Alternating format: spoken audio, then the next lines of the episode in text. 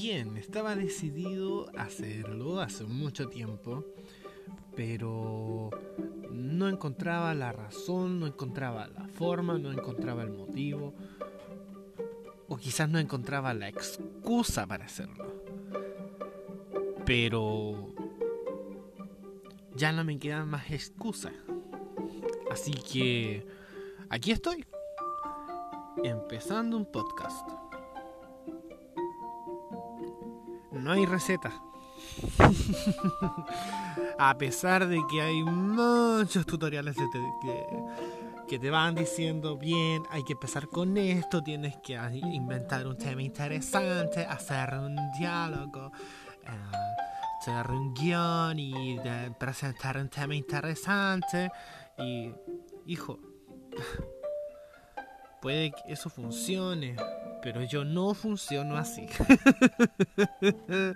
así que esta cuestión va a ser bastante, pero bastante desordenada. Y de eso se trata. Si vienes a este podcast, podcast, a escuchar algo bien estructurado y cosas razonables, puede que a lo mejor lo encuentres, pero no te aseguro nada. Si vienes también a encontrar chistes o a reírte de cualquier estupidez, puede que también te, te interese, pero no te aseguro nada. Ahora, si vienes a llorar, si vienes a escuchar algo interesante, o si vienes para escuchar cosas interesantes sobre la vida, o sobre algún libro, o de alguna película, no te prometo nada. Tal vez debería ponerle así. No te prometo nada. Pero no quiero.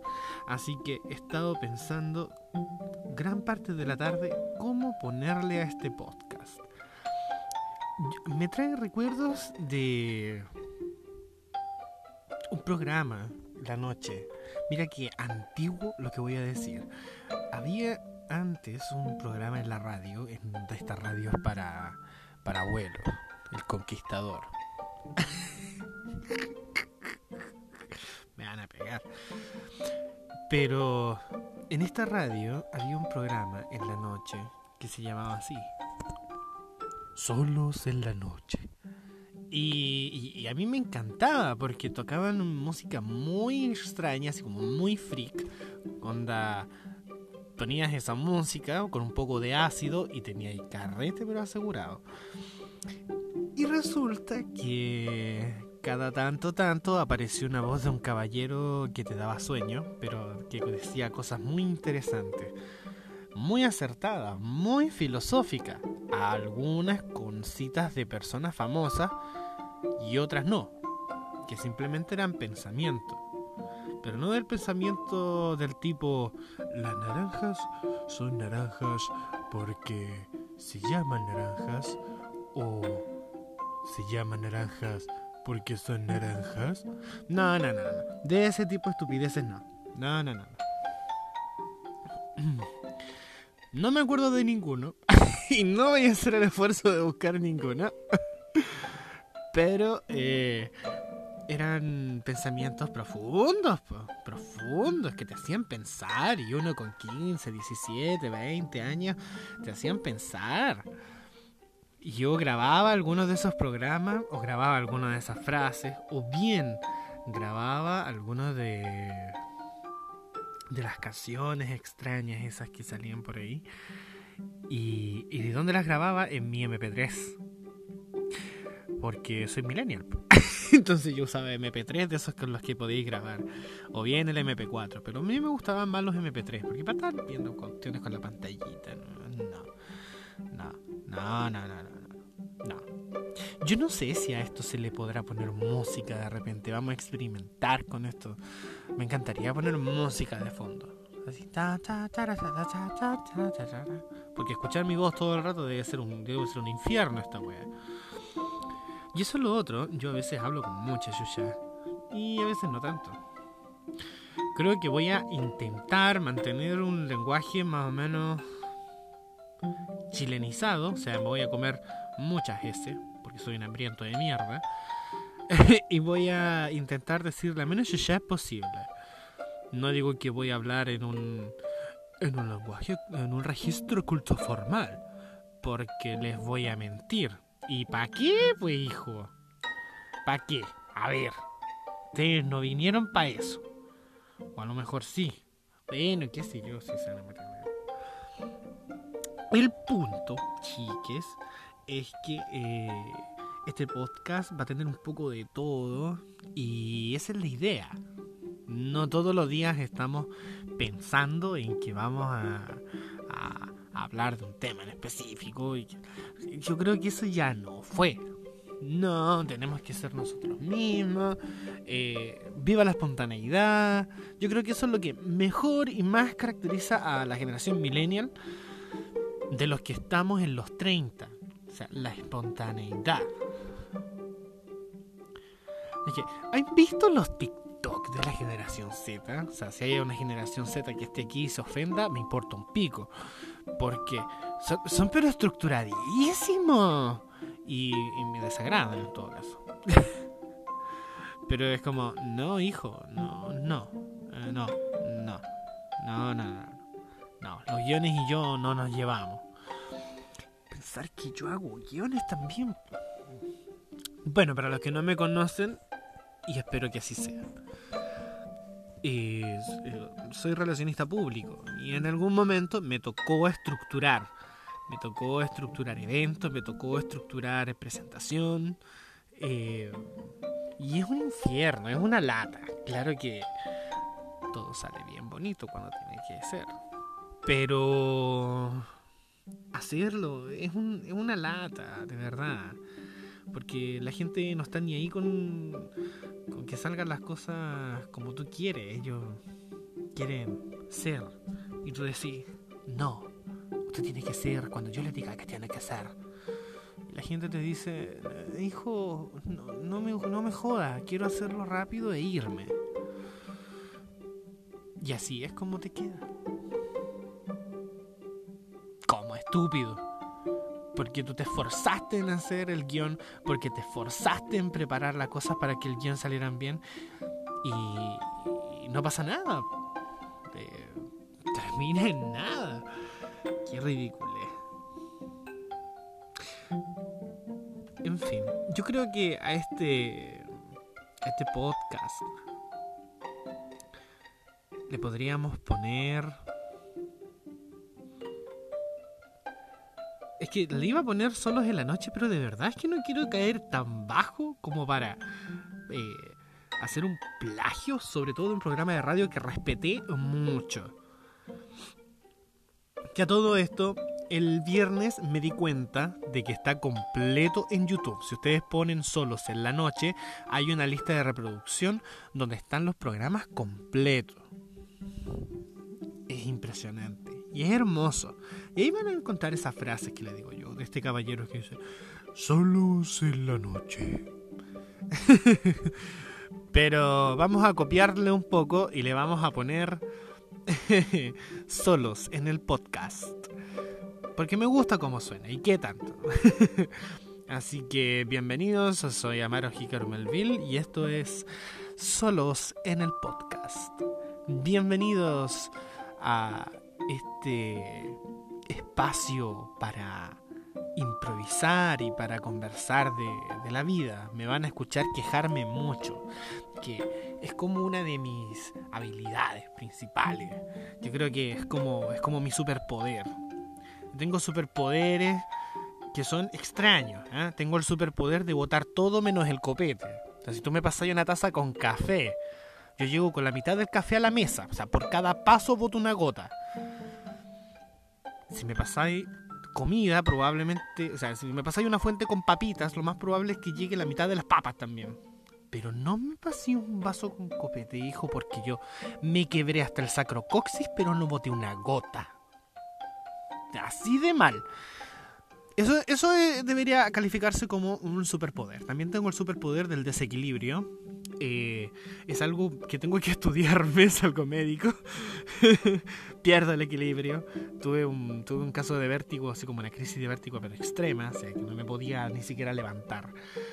Pero yo creo que en alguna medida eso debe ser un superpoder. Como que estaba ahí parado de repente de la nada, perdí el equilibrio, así, wow. Y, y me pasa, o que voy a subir la escalera y como que wow, el giroscopio se me va a la mierda. ese, ese también es un superpoder. Tengo más superpoder y lo vamos a ir descubriendo en la medida que este podcast avance. Así que yo diría que... ¿Cuánto creen que debería durar un podcast? Yo diría que un podcast debería durar una media hora. Es un tiempo razonable. Las cosas de una hora, no sé, son demasiado largas. Y las cosas de 10 minutos, mm, no lo sé, como que te dejan con gusto a poco. Aunque si el tema no está interesante, 10 minutos va a ser una letanía. letanía. Me gustaba mucho esa palabra cuando, cuando era más chico. Pero yo creo que media hora está bien. No sé qué dicen ustedes. Vamos a ver cómo se va a ir dando esto. Tengo un par de amigos que le encantaría participar de esto, así que si todo sale bien, podemos crear una comunidad interesante de conversación, de reflexión.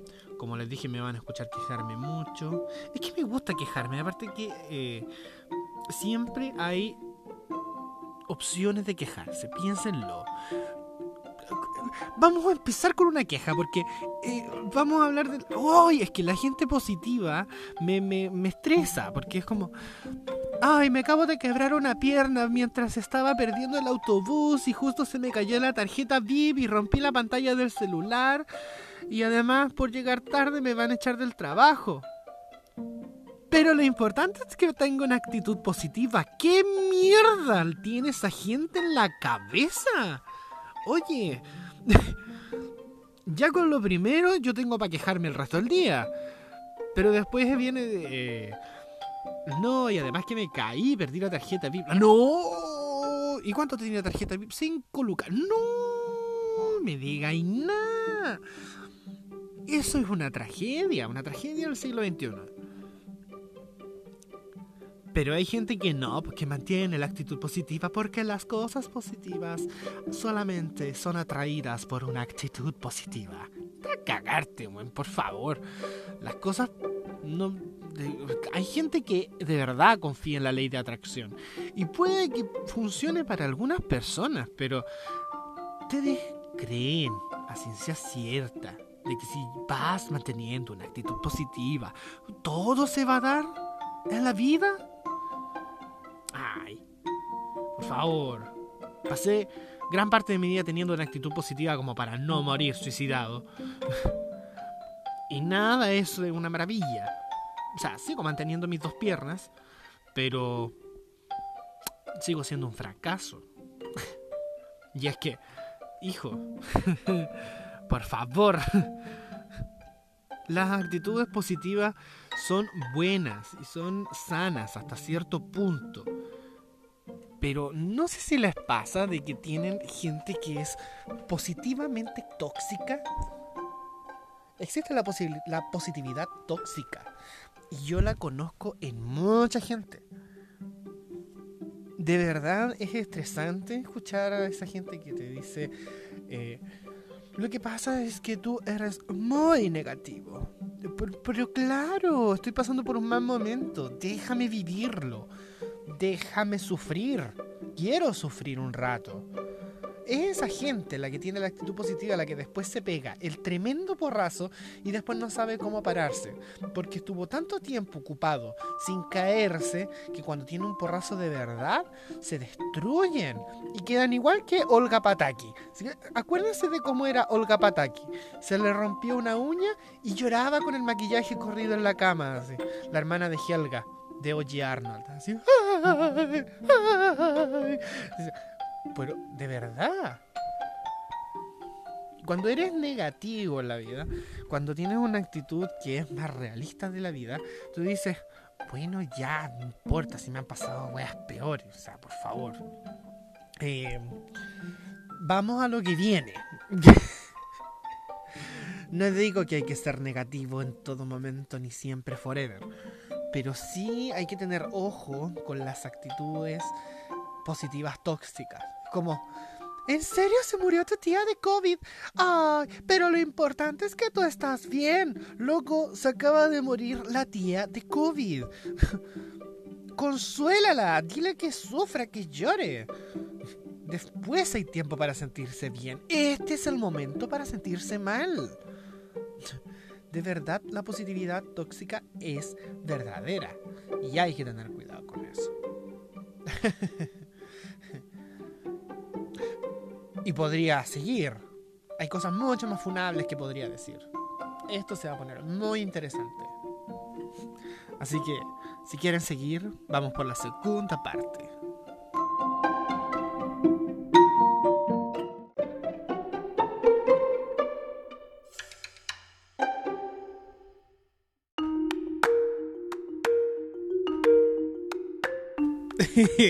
Esto es intenso porque eh, ya acabo de probar eh, la primera parte del podcast. Eh, se oye bonito, no te das ni cuenta cómo va pasando el rato y creo que el formato por el que elegí es el más interesante de trabajar. Así que espero que esto guste porque me está gustando hacer esto.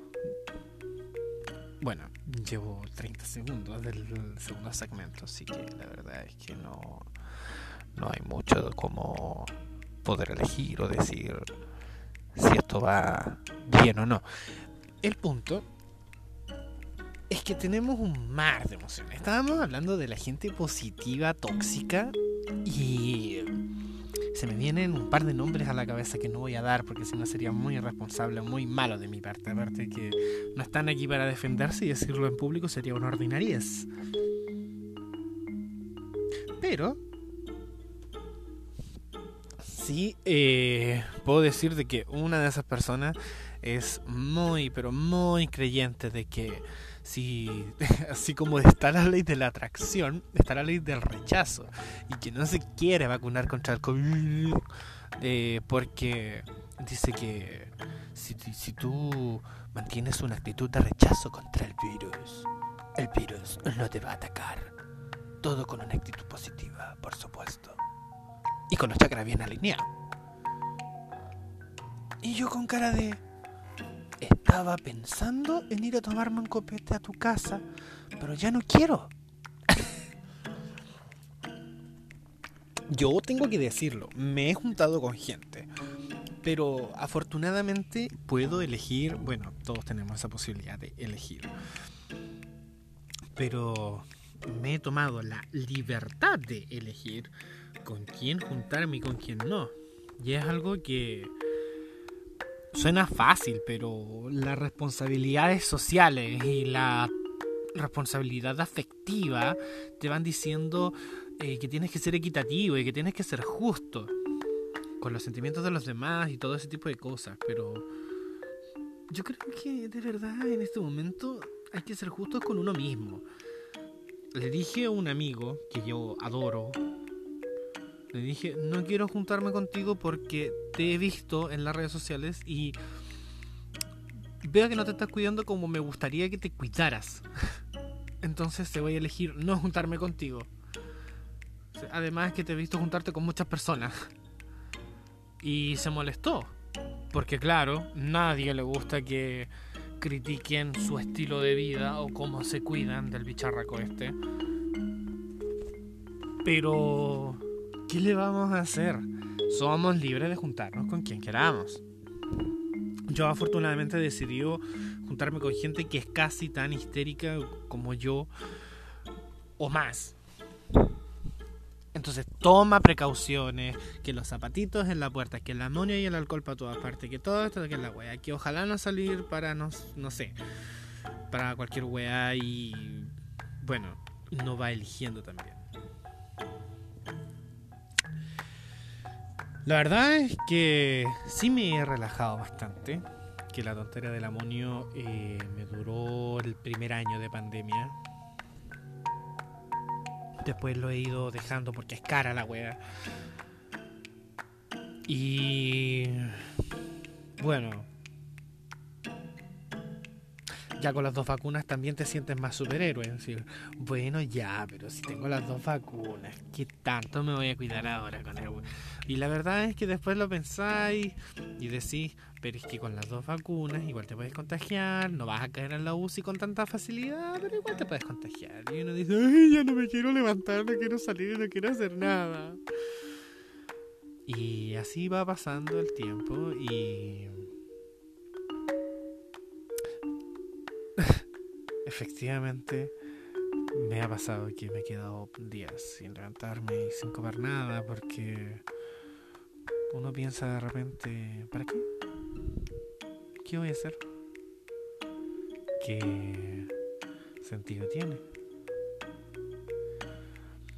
Y hay mucha gente que está pasando por lo mismo. O sea, ¿qué onda la salud mental aquí? Hay problemas graves de salud mental.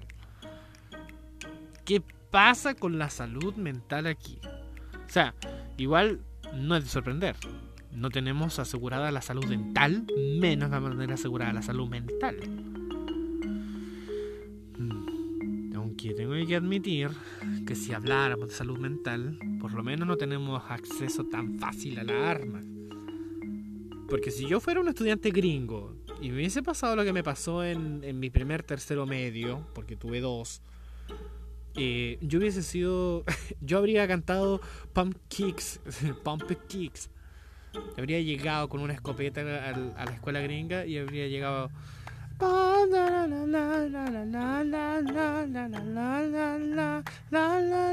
¡Papá! Porque muchas veces estuve a punto de hacerlo, porque muchas veces estuve... Eh, no tenía las herramientas, claro.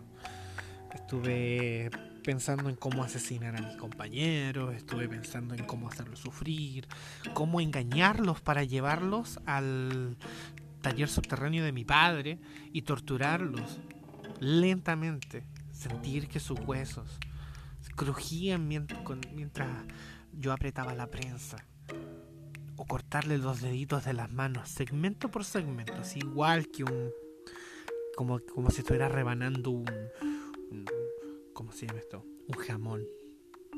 Mm. Y con la música bien fuerte para que nadie los escuche gritar. Porque claro, podrían mordazarlos. Pero no tiene mucho sentido. O sea, la idea es escuchar los gritos de la gente. Sentir que están sufriendo. Gozar con eso y que eso es el impulso para hacerlos sufrir más y así sentir que te estás vengando por todo lo que te hicieron pasar, por todo lo que te hicieron sufrir. Pero desafortunadamente ese no fue el caso, no le hice nada a nadie. Y por ahí deben estar algunos. Suerte que no los he visto.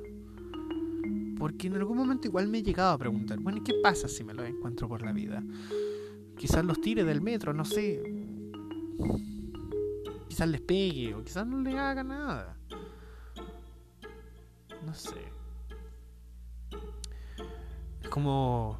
Es como un pensamiento de. de Malditos traumas de la niñez. Una cosa así.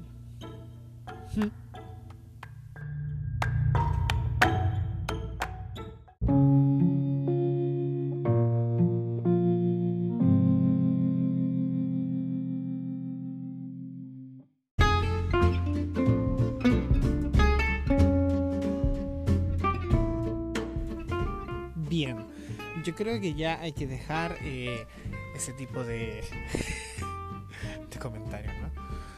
Hay que empezar ahora eh, a reflexionar un poco sobre hacia dónde va a ir este podcast. Este podcast, ¿te das cuenta como uno eh, se autocorrige inmediatamente cuando sabe que habló como estúpido?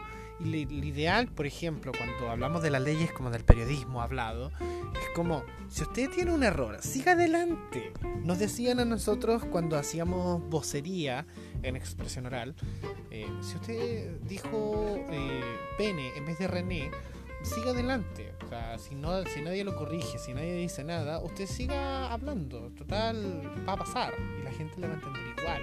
Y va a entender que fue un error y listo. Entonces tú tienes que seguir adelante pero uno tiende a corregirse, tiende al escrutinio público de decir, soy un imbécil y acabo de decir esto mal y quiero evidenciarlo diciéndolo de la manera correcta. ¿Por qué? Porque tengo miedo de que me crean que soy un estúpido o que soy un ignorante. Y lo chistoso es que no es tan mal ser un ignorante. Está muy, muy infravalorada esa palabra. Porque significa que tú no sabes o no manejas información sobre un tema o algo. Pero la gente lo relaciona con que prácticamente eres de, las cavernas o que eh, hablas mal porque quieres hacerlo. y a veces sí, pero no es el caso de cuando te sale una palabra mal y tienes que corregirla por autonomacia. De forma automática uno se autocorrige porque está acostumbrado a hablar bien. Y lamentablemente estamos ligados a la autocorrección y a la autohumillación.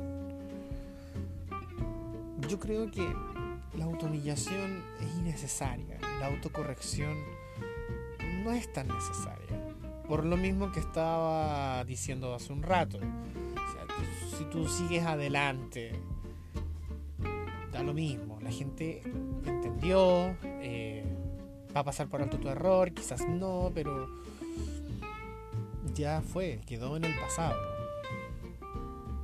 Pero el autocorregirte al final va a alargar el proceso, va, son gastos de recursos, de, de voz, de, de paciencia es un gasto de energía innecesario. Que es muy válido cuando estás escribiendo algo, porque ahí claramente tienes la posibilidad de ir para atrás y corregir el error y nadie se enteró. Nadie se enteró, a no ser de que sea un WhatsApp, porque ahí lo puedes haber enviado inmediatamente. ¿Y qué es lo que hace uno? Escribirlo y le pone un maldito asterisco. Como, perdón, soy idiota. Pero nada. No, es el caso de las transmisiones en vivo, no es el caso de los audios. Uno se autocorrige y lo peor es que uno evidencia la estupidez. Y ahí viene cuando uno queda en evidencia y deja el paso abierto a que te, a que te jodan más todavía. Es como, ¡ah! Te equivocaste, eres un idiota. o sea, no es necesario que me lo digas. Y igual volvemos a la autohumillación. Porque depende de cómo sea tu interlocutor, si de repente son buenos amigos, probablemente te hagan la noche imposible, quizás el año, y cada vez que puedas te van a recordar que fuiste un idiota y dijiste mal algo tan sencillo como decir René.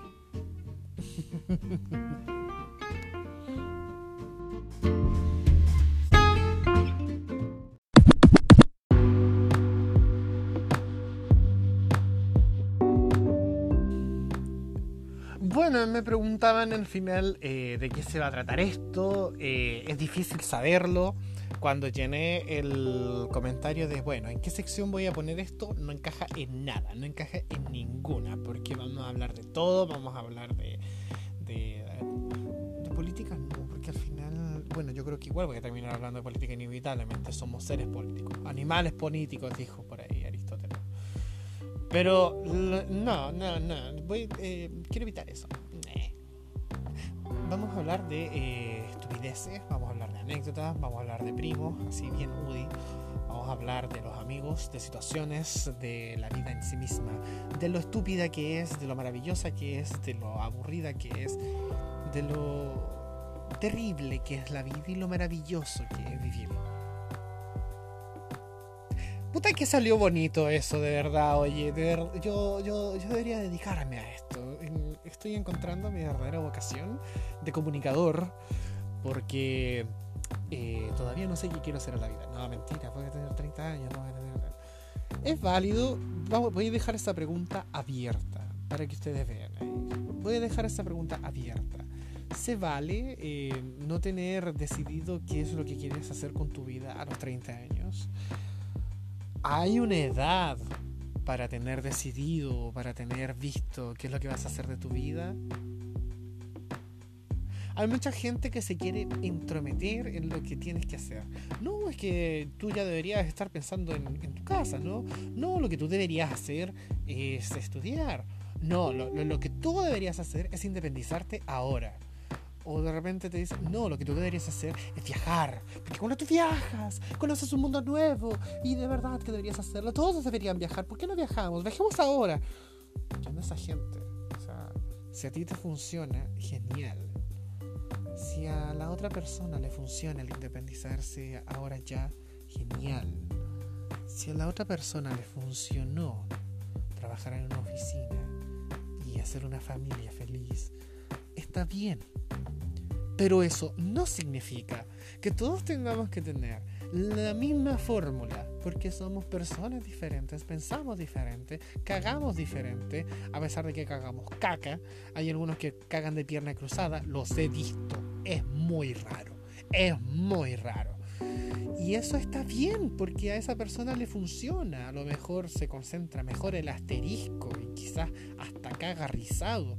Quién sabe si alguien a lo mejor en vez de cagar pedacitos de choclo caga una corona entera está bien. ¿Sabes lo que está mal? Intentar meterte en las decisiones de los demás.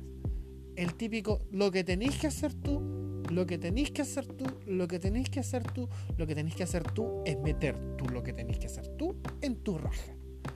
Y dejar que la gente haga y viva su vida. Yo hago eso. Y he hecho eso conmigo y la verdad es que me ha ido bastante mal. y tengo muchas historias. Así que de esas historias vamos a estar conversando. Vamos a estar conversando de lo mal que es vivir, de las peores decisiones que hemos tomado en la vida. Y por supuesto, del mejor sabor. Porque si tú no te ríes de las cosas que te pasan, el mundo se va a reír de ti. Y es mejor reír que se rían contigo que se rían de ti. Así que esta es la invitación abierta que les dejo.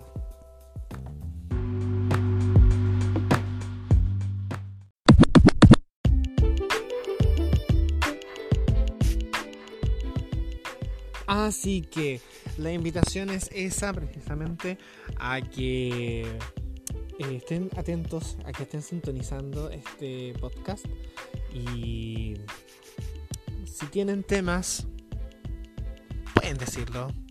Los puedo como no los puedo tomar en cuenta. Espero poder ser constante en esto. Es algo que me cuesta mucho.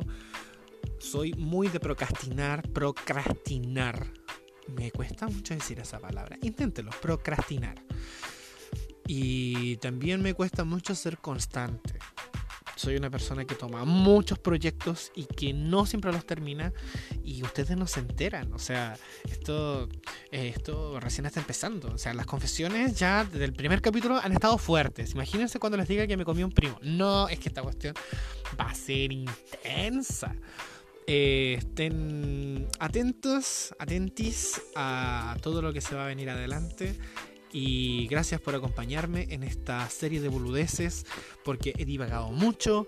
Eh, ¿Cómo se llama esto? He titubeado bastante, tengo muchas moletillas y yo sé que les va a molestar y no me interesa. Así que nos estamos escuchando en un próximo episodio de Solos en el podcast.